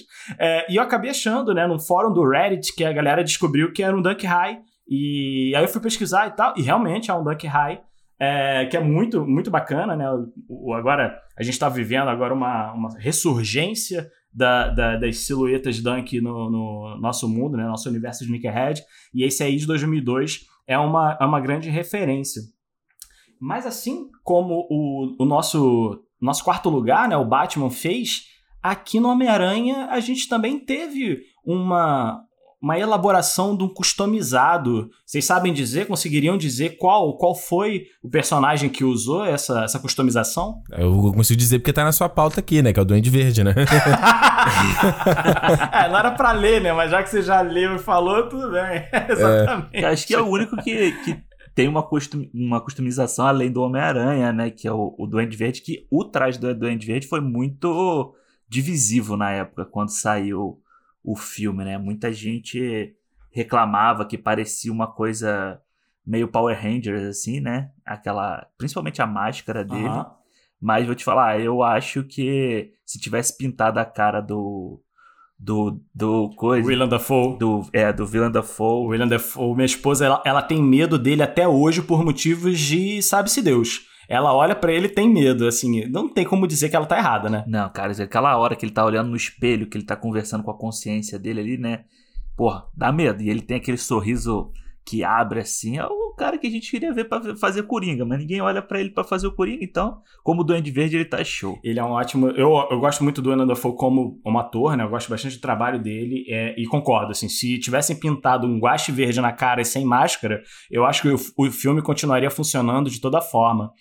Mas o que a gente estava falando mais cedo é da customização que foi utilizada pelo Duende Verde, né? Pro, pro uniforme do Duende Verde, ele teve uma, um, um, tênis customizado que foi o Flight Posit, né? Um tênis é, dedicado de basquete, que ele por si só, né? Na, na, sua versão original, sem customização, ele tem muito essa vibe, né? De, de Duende Verde, é, o Duende Verde que a gente está falando, né? De 2002, que ele tem umas nuances de um verde militar, assim, bem escuro, bem carregado, com é, um pouco de velcro, um pouco de, de, de nylon, mesh e, e é, a sola bem de borrachona pesada, um coturno quase, né? E, assim, a adaptação que eles fizeram pro filme foi basicamente levantar a canela dele, né? Porque o Duende Verde, ele já tá todo no tênis, né? Dá pra ver bastante coisa do Duende Verde só nessa silhueta. É, e, não, não, e é só uma coisa que é bem 2000, 2000 assim, né? Que tem bem de, do início é o zíper, né, na frente. Eu, eu tive um, um tênis assim que tinha o zíper, era show pra botar o tênis. Você bota ali, fechou e já foi. Mas é muito, é muito dessa época, né? Esse zíper no meio. Assim. É, eu vou te falar que essa é uma das coisas que eu não, não sou muito fã do, desse filme, que é o, é, o, é o próprio Duende Verde, né? Eu acho meio, meio feio, né? O que eles fizeram ali, tipo, o maluco virou um Power Ranger, né, cara? tipo, é, é, é, Assim, entenda da época, né? A gente tem que sempre pensar, né? Quando a gente fala de. Pensa em filme, a gente sempre pensa na questão de de efeitos, efeitos especiais, né? Que é o mais óbvio a gente ver. Ah, isso aqui realmente os caras não tinham tecnologia na época. Mas também tem essa a tecnologia de manufatura também, né? De como os caras fazem as coisas. Então, se hoje em dia eles conseguem fazer um traje, por exemplo, do Visão na Marvel, que eu acho incrível, que ele é fidedigno aos quadrinhos, e ele. Mas ele tu vê que ele é uma técnica de construção completamente diferente, sabe? Enquanto antigamente não tinha, então acaba virando uma coisa meio fantasia, né? Que eu acho que acaba. Esse, esse traje do, do, do Andy Verde é meio datadão, assim, sei lá, cara. E eu acho acho que é mais fácil de animar também, né? Porque se você for pegar o Duende Macabro, entre aspas, que não tem nada de Duende Macabro do Spider-Man 3, que é o, o, já o James Franco fazendo, que ele já tá mais na cara dele, né? É só ele com óculos e tal. Quando você vê o, o CGI ali, cara, é muito boneco de borracha, né? É, é muito o Neo do Matrix 2, assim. Envelheceu mal a beça, né? É, o Duende Verde do, do, do primeiro Spider-Man, ele ainda tem um efeito, claro, datado da época, mas ele é menos falso, eu acho que por causa daquele visual robótico que ele tem. E aí, enfim, a gente vai deixar o nosso Duende Verde um pouquinho de lado, porque a gente ainda tem mais um Homem-Aranha para falar nessa posição, que é o nosso Homem-Aranha no Aranha Verso, né? O Miles Morales, o primeiro é, Homem-Aranha latino negro introduzido lá nos quadrinhos que ganhou o filme, né? É, agora vocês me corrijam aqui, mas ele foi é, oscarizado né, em 2019, né? O filme é de 2018. O Oscar de 2019 ele levou como melhor animação, não foi isso? Sim, levou e foi. Era barbado, assim. Já, já entrou na, na premiação segurando a, a, o troféu, porque não tinha comparação, assim, não tinha nada que chegasse perto do que foi. E ó, vou deixar aqui mais uma polêmica o Miles Morales é melhor do que o Peter Parker. Como personagem, ele é melhor do que o Peter Parker. Que isso, Alexandre. Aí você. você pra que isso, cara? Pra que isso, cara? Mas é, Qual é a necessidade? Cara, mas é verdade. Você tem todo o background do, do Miles Morales torna ele um personagem e até um Homem-Aranha melhor do que o Peter Parker, tanto nos quadrinhos quanto no, no Homem-Aranha do Aranha Verso. Cara, esse filme do Aranha Verso é, é, maravilhoso, assim. Eu acho que, porra, é, você vê o filme, assim, a coisa de trans, transpor o quadrinho pra uma versão live action e não, trazer a linguagem, né, do que eles fazem, a brincadeira que, ele, que o filme inteiro faz da questão de expectativa subversão. Tipo, por exemplo, aquela cena que ele vai mostrar a aranha picando e aí é, ela contaminando as células dele pra no final cortar e ele só dá um, um tapinha nela. é, o filme faz isso o tempo todo, é muito foda. Esse tênis do Air Jordan, eu até uhum. hoje tá na minha lista para comprar, que ele custa também. quase 200 pau aqui no Canadá e é meio pesado. Mas toda hora eu fico de, de, namorando ele. Eu só, vocês só falaram de questão do Oscar aí, é impossível para mim não, ver esse filme não lembrar. Na época que eu trabalhava na Apple, o estúdio da Sony era em frente. E aí, de vez em quando, eu atendia a galera lá.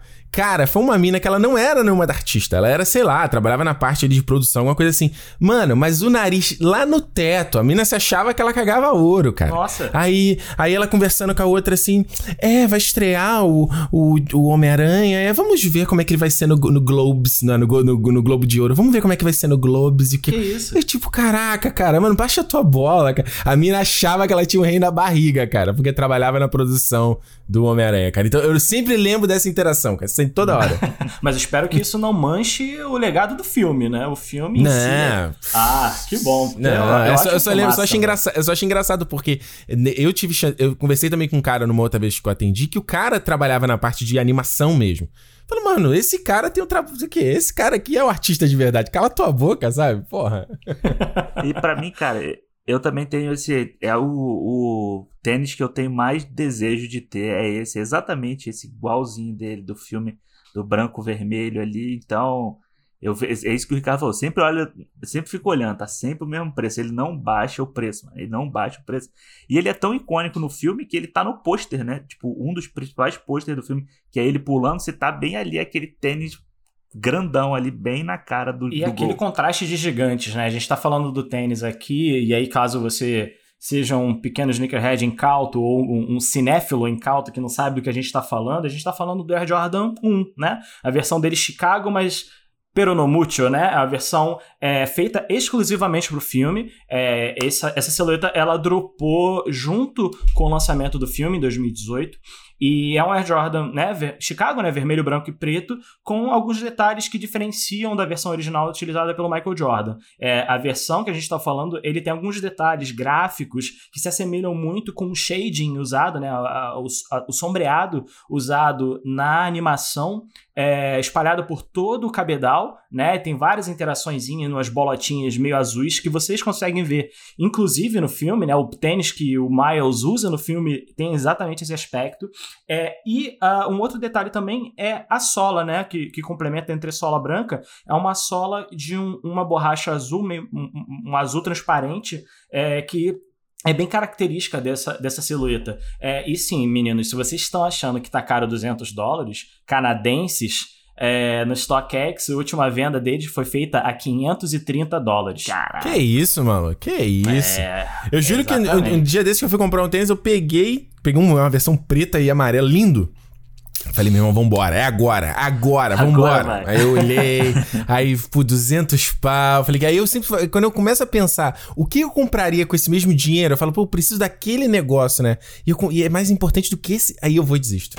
É uma merda, cara. Eu, eu, tem que quebrar esses paradigmas, cara. Botar que eu já, já falei, vou ter, vou ter pelo menos dois tênis para cada categoria. Vamos, vamos mudar Ricardo, isso. Não pode fazer isso, cara. vocês não tão, vocês não estão ligados, mas assim, muito embora o sotaque engane um pouco, o Alexandre e o Ricardo, eles não estão no Brasil. Eles estão gravando diretamente do Canadá, que é onde eles moram hoje em dia. E diferente da gente que tem a possibilidade de parcelar ali no, no carnê das Casas Bahia, eles não têm essa facilidade lá. Então, assim, é 200 dólares, mas assim, é 200 dólares dólares, né, gente? Não, não é 200 dividindo em uma vida, né? Pois é, não. E você pensa que, na verdade, é 200 considerando o imposto, né? Que você, você paga ainda, no caso aqui do, de Vancouver, é o mais caro de todos do Canadá, né? Porque você paga o GST e o PST, você paga o da província e o do federal. Então ele chega, ele sobe bastante o valor. Então você sempre o valor que você vê ali é, ele, é um valor a mais. E é o que o, o até, a gente estava até falando recentemente, né, Gabriel, a respeito do Nintendo Switch. E foi exatamente uhum. isso, assim. Ah, beleza, no Brasil tem esse valor aqui, que é justamente, em muitos casos, convertendo do dólar. Mas, pô, aqui não tem essa coisa de parcelar, não, meu irmão. É na. na la, Schlau! É. é numa paulada só. É, mas uma coisa assim, eu acho que não tem como discutir que assim, se a gente for discutir quantidade de imposto versus país, eu acho que vocês estão na desvantagem. é. Assim, eu tenho a impressão tá bom, tá certo, tá certo, tá honesto, honesto. Então, gente, chegando agora no nosso alto do pódio, nossa primeira colocação, o único, o incrível, o inigualável Space Jam. Vai, Ricardo! Eu tava esperando. Eu não lembro como é que é a música.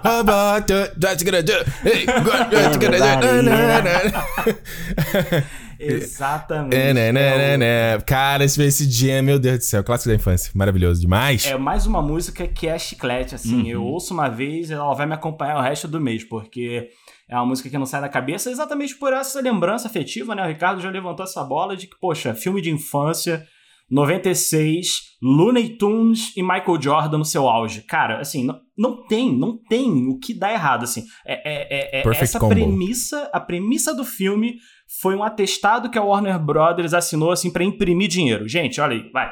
Imprime dinheiro agora, vai, vai, vai, vai. É, o, é, é mais um exemplo, né, desses filmes de que, porra, o que a, a Warner tem de marca nesse filme foi pago. O filme foi pago só na exposição de marca. Que, tipo, cara, o tempo inteiro inteiro nesse filme. E eu, cara, eu sou apaixonado por Space Jam. Acho maravilhoso. Ele, inclusive, no Brasil entrou de surpresa na Netflix, né? Ninguém tava esperando. E aí eu acho que, sei lá, se foi já preparado com o lançamento do. Como é o nome? Do The Last Dance, né? Dessa série aí do, Sim. sobre o Chicago Bulls. Último arremesso aqui no Brasil. Último arremesso. Então acho que eles lançaram e, cara, é um fantástico. Acho o trabalho de de animação com o Michael Jordan ali, a interação deles. Cara, a cena do, do Pernalonga botando o Michael Jordan na, cabe... na cadeira do barbeiro é sensacional. Era muito foda, né, cara? Eu lembro de ver making off, né? Eu lembro uma tia minha tinha TV a cabo na DirecTV, aí tinha um, eu lembro que tinha um canal que ficava, assim, os canais passavam muita coisa de making off porque não tinha tanta programação, né? E aí eu lembro de ver o, o making off do, do Space Jam, eles mostrando a coisa do chroma key, deles tra, tra, traçando a quadra, e era, era maravilhoso, cara. Eu acho que é a mesma coisa de você ver filmes tipo como, sei lá, do para Roger Rabbit, sabe? Esse filme que esse filme que interage o live action com o, o, o animação. E no caso do Space Jam, pô, tudo bem, o Michael Jordan não é ator, então a dublagem dublagem brasileira ajuda muito, muito, absurdamente. E vamos ver qual vai ser agora do 2 aí, né? Que eles vão fazer aí pra, pra 2021, já tá confirmado. Que é o. É, quem é que vai fazer? O LeBron James. LeBron James, vamos ver, né? É o King James, exatamente. E assim, cara, essa. essa primeiro, né, o filme. A gente não tem muito ainda o que falar a respeito do segundo filme, porque nem a sinopse foi, foi divulgada. Então a gente vai ficar muito respaldado no primeiro filme, né, que, que teve como é, premissa é, é, a, junção do Michael Jordan com, com os Looney Tunes, né? Eles ficam lá é, é, enrascados lá com uma nova ameaça, eles chamam é, o, Michael Jordan para ajudá-los. Enfim, se você não conhece o filme, por favor, corra atrás, vale muito a pena. É um filme que envelheceu bem, assim, eu achei que ele envelheceu bem, eu vi isso tem duas semanas. E aí, como eu disse, né, é, dois filmes me motivaram a fazer esse episódio. Esse é um deles, né? O Space Jam e o Homem-Aranha foram os dois filmes que me motivaram a fazer esse episódio. E, assim, é, é obviamente que tem um, uma, uma lente de nostalgia, de afetividade da infância e tudo mais, mas, cara, é um filme ainda muito divertido. É claro que, assim, é, ele é super bobinho, né? As premissas dele e tal, porque no final das contas, a gente tá falando de Looney Tunes, né? Você não pode imaginar algo que vai ser muito denso na sua história, nas suas premissas, mas é, é, um filme muito divertido. Tem essa trilha maravilhosa que fica nos nossos corações para sempre. E também tem a exposição da, enfim, de uma grande coleção de Jordans, né? Que não poderia deixar de ser, visto que um dos seus principais atores é o Michael Jordan. Que acontece, né, no começo, no meio e final do filme, que no começo do filme ele tá lá com seu, com seu Jordan 9, é, fazendo suas últimas cestas, né? Que a, a, a um pouco do começo da história do filme que é, remonta o que a gente agora também está vendo no The Last Dance, uh, que o Alexandre trouxe bem, que é a, a, paralisação, né, o hiato que o Jordan teve na sua carreira é, no basquete quando ele foi pro beisebol. E aí, nessa, nesse finalzinho da carreira do Jordan, dentro do filme, no finalzinho da carreira do Jordan é, nas quadras, ele tá usando o Jordan 9 e tal, faz a pausa, vai, começa a jogar é, o beisebol, então é chamado pelo Pernalonga. é, e aí, no, no na nossa no desfecho do filme, é, onde eles enfrentam lá os monsters, é, ele aparece com um Jordan 11, assim, que é uma das silhuetas que na época eu fiquei doido, né, cara? Eu, molequinho, pequeno do subúrbio carioca, olhando aquele tênis brilhante, lindo, maravilhoso, eu falei, caraca, onde é que eu consigo isso? É, assim, eu tenho que dizer que eu nunca consegui esse tênis, então é uma frustração. E esse Ricardo, assim, trazendo aí o, o, o, callback lá do no início da nossa conversa, esse é o tênis que eu, que eu queria muito ter na minha coleção baseado num filme. Cara, eu só. Para o 2, Space Jam 2, eu só tô esperando algumas coisas que não pode faltar. Ah, diga aí. Que eu acho o seguinte: primeiro, né? Os tênis, a gente já sabe que vai ter, uh -huh. vai ter esse grande foco, vai ser bonito. Não pode faltar. Faz sentido. Certo? Uh -huh. E não pode faltar uma nova, uma música nova aí do Space Jam para do, os anos dois, 2020, sabe qual é? Não pode usar a mesma música, tem que ser uma nova versão, né? né? Tem que ser uma nova versão, tem que ser uma música legal, tem que ser tão legal. É, e ser. terceiro, tem que ter um cameo, tem que ter uma participação especial do Michael Jordan também. Não pode faltar, né? São três coisas que não pode faltar, né? Mas aí você tá defendendo o fanservice? Não, não é. Mas, pô, peraí, cara. Esse, esse daí. para pra pensar o seguinte: olha só. O primeiro filme é de 96, o segundo vai ser, né, 2021. Uhum. Você tem que pensar que quem vai ver esse segundo filme, porra, é a galera da nossa idade, que já passou dos 30, que em alguns casos já tem filho, vai levar o filho para ver. O filme tem que estar tá aquele, sabe, aquela, aquela, aquela baixadinha de chapéu assim, ó. Aham. Uhum. Eu sei que você tá aqui, entendeu? Faz Eu aquele sei... aceno, né? Aquela piscadinha assim, né? Exato, tipo... exato. Porque no filme, no original, eu lembro que tinha a história lá do Michael Jordan ser. Ele tava jogando beisebol, né? Que, que aconteceu na vida real, uma parada dessa. E aí tinha a história, a história com o filho dele. Era, um, era toda uma viagem ali, né? Dos caras que roubavam o poder dos jogadores de basquete, né? Muito. é, e é, é legal que eles vão. Eles devem trazer a mesma. Eu acho que deve ser essa coisa do, do remake atualizado, né? Que tá, tá na moda aí. Porque eles vão trazer vários caras, né? Eles vão trazer. Acho que se eu não me engano Já tem gente do Golden State que tá confirmado. Tem uns figurões já confirmados uhum. para aparecer no filme. Acho que deve rolar isso também. Devem trazer. E, cara, disso que o Ricardo falou, dá para trazer o Michael Jordan ali, sabe, como um, um conselheiro, ou um cara que vai falar: Ó, eu já passei por uma situação parecida. Uma coisa, sabe, vai dar um, um toque ali para ele. Tipo, eu acho que o Michael Jordan pode fazer às vezes do Bill Murray. Não jogar ali, tal. Ou então ele aparece para fazer uma uma, uma ceninha só de é. entrando e, e, fazendo uma enterrada e aí sai, sei lá, sentindo a panturrilha, sabe? Uma coisa dessa. Eu acho que ele pode ter um papel parecido com o Bill Murray ali, porque o próprio Bill Murray, no primeiro filme, eu não entendia muito bem qual era dele. É. Até pouco tempo, quando eu vi mais velho e tal. E aí você vê que ele tá ali só para fazer uma gracinha e pra no final aparecer ali, sendo aquele cara que tá usando um Air Jordan antigão, assim, classicão. então ele tem o, aquela coisa de trazer a nostalgia, né? É, e o Bill Murray, a gente vamos falar, o cara é um mala, mas ele é legal, né? Ele tá nos filmes, ele é sempre legal. Ele é um ele é chato é mala, pra caraca. É, amigo, né? é, chato pra caraca, mas o maluco é bacana. Não, é, o, o, Alexandre lembrou bem, assim, que é um dos tênis que é mais, tipo, underrated, né? Que assim, as pessoas nem olham pro, pra ele, é, porque, obviamente, de um lado você tem o Jordan, do outro lado você tem o Bill Murray, né? Então, assim, é, é a luz vai estar, tá, obviamente, localizada no, no, no, Jordan, mas no final do filme o Bill Murray ele aparece, né? Participa lá do, do da sequência final do, do, jogo e aparece com o Jordan 2, que é a segunda silhueta lançada da Nike é, para o Jordan, é claro, né? A linha, a linha assinatura dele. E aparece jogando com o Jordan 2, que assim, muita gente nem olha, assim, passa, passa batido. É, é, mas é o. Enfim, é, é o legado do Jordan ali, tanto tanto na, na história do filme quanto nos tênis que, que passam pelo longa. É, e assim, de novo, né, a gente não tem muito o que falar ainda do Space Jam, a menos né, o que a gente ia debater um pouco das nossas esperanças. Eu espero a mesma coisa que o Ricardo. Eu espero que a trilha sonora seja tão boa quanto o primeiro filme, é, atualizada, é claro. É, muito embora assim, se aparecer um remix do Come On and Jam, Jam, vai ser, putz, aí eu, eu, acho que é um fanservice que ah, vai ter. É, não vai doer, entendeu? Pode estar tá passando assim, eles em algum lugar eles entraram, sei lá, num Best Buy da vida, e aí tá tocando no fundo, assim, sabe? E aí, tem putz, que ser, cara, tem que ser. a gente só não vai poder ter a, versão, a música nova do R. Kelly, né? Porque o, ne o nefasto R. Kelly é o I Believe I Can Fly, I Believe I Can Touch this. Não tem como, mas, mas enfim. Chama alguém para fazer uma música, uma versão, uma versão melódica também da música do filme. Exatamente. E uma coisa que a gente tem certeza que vai ter, tênis, né? Não tem como deixar de ser. O LeBron, é, né? O Papai James como o pessoal da ESPN chama ele aqui no Brasil.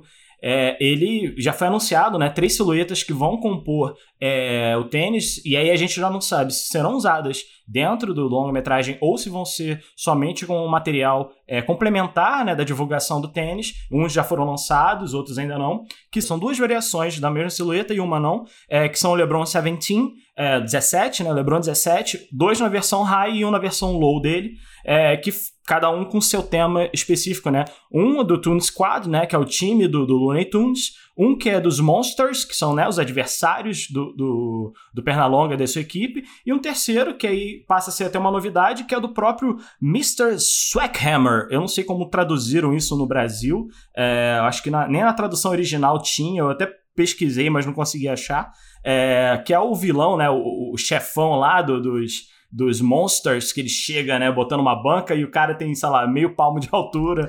Enfim, tem toda aquela brincadeira no primeiro filme, mas ele também vai ganhar uma silhueta própria Muito é, bom. nesse segundo filme. Eu gosto dele, eu eu vi, peguei a imagem aqui para olhar, eu acho esse esse do Swag Hammer aqui maneiro, acho a cor dele muito maneira. Ele tem um quê assim de, assim, eu não não, não conheço muito bem esses novos, mas ele tem um quê daquela, parece aquela chuteira, sabe aquelas chuteiras que que tem uma meinha interna já, sabe? Que ela vem até aqui em cima. Aham, uhum, aham. Uhum.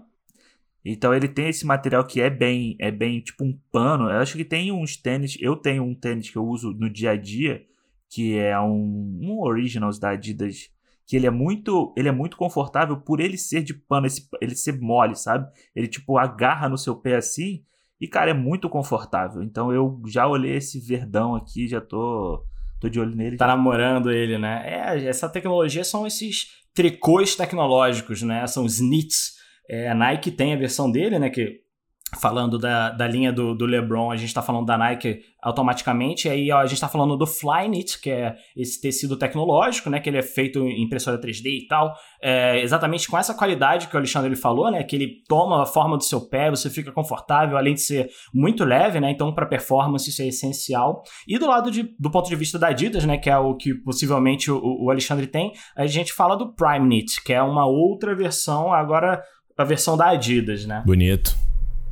E, gente, é isso. Chegamos no nosso top 1. Eu espero que vocês tenham curtido tanto quanto eu curti bater esse papo com o Alexandre e com o Ricardo a respeito dos sneakers no cinema. É, queria agradecer agora, né, diretamente aqui na fonte, tanto Alexandre quanto o Ricardo, pelo tempo deles em vir conversar com a gente, trocar essa ideia, é, dar um salto né, na memória afetiva da nossa infância de alguns filmes aqui, é, e também deixar o espaço para eles né, darem seu até logo, que eu espero que eles voltem cedo, é, falar onde a gente pode encontrar eles na internet. Por favor, meninos, façam façam as honras aí. Então, a gente, eu e o Alexandre estamos aí toda sexta-feira no cinemou.com, lá no podcast onde a gente faz essa vibe meio clube do livro, de falar, falar sobre filmes toda semana.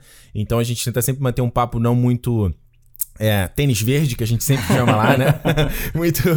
Fazer ele de, de, de, intelectualzão. A gente tenta trazer um papo bem, bem pé no chão mesmo, como se você estivesse trocando ideia com um amigo. Então, a gente já tá com 30 edições aí, então tá, tá bacana o projeto. E se quiser ouvir, cinemou.com uh, ah, ou qualquer aplicativo de podcast que você já ouça, é só procurar por Cinemou lá que você já, já encontra. E eu, pessoalmente, se encontra no Ricardo Rente lá no Twitter ou no Território Nerd lá no YouTube. Cara, então na internet, quem quiser ir no Twitter, eu tô meu Twitter é ACM Almeida 2, porque o 1 foi hackeado e eu não consigo pegar ele, não sei porquê. e no Instagram também, ACM Almeida. Eu de vez em quando escrevo lá no Medium, então também tem o um Medium ACM Almeida, quem quiser procurar. É, às vezes tá bem, às vezes ultimamente. Bem de vez em quando. Mas eu ainda tô com esse projeto aí de, de retornar ao, às escritas, é, que é uma coisa que eu gosto muito. E é isso, cara. Em breve a gente volta aí para falar sobre mais tênis. Tem um tênis que eu já tô de olho há muito tempo, que também tem relacionado ao cinema, que é o. Caralho, esqueci o nome. É o do Atetokounmpo, o Nike Freak One, é eu acho. Freak Zoom. É o Zoom Freak, aliás. É. Que é do. Como é o nome? Do Príncipe Nova York. Príncipe Nova York. Acabou de lançar um. Não sei se é esse que você tá falando. Que é o. Não, tem um. O que saiu agora que é o o uniforme dele lá da, da. Não, é o anterior, que é de oncinha. Eu quero o de oncinha, ainda vou ter um tênis John Cena vai ser show. vai ficar uma graça, com certeza. e é isso, galera. Chegamos ao fim de mais um episódio e eu queria agradecer agora a vocês que assinam, curtem, compartilham o Size no iTunes, Spotify, onde mais você me ouve. Se você ainda não fez, assina agora para não perder os próximos episódios e dá seu feedback 5 estrelas. E o mais importante, compartilhe com seus amigos nas redes sociais para que a nossa comunidade cresça cada vez mais. Não esquece de passar no nosso Instagram para ver o material complementar desse episódio. E caso você queira mandar uma mensagem, um feedback, uma sugestão, procura por arroba no Twitter e no Instagram. Escreve assim, ó. S-I-Z-E-1-C-A-S-T. Ou se você for mais retrô e quiser mandar um e-mail, você me encontra no contato arroba. E agora Sizone é por extenso. S-I-Z-E-O-N-E. Nós nos encontramos daqui a 15 dias e eu vejo vocês na próxima. Até!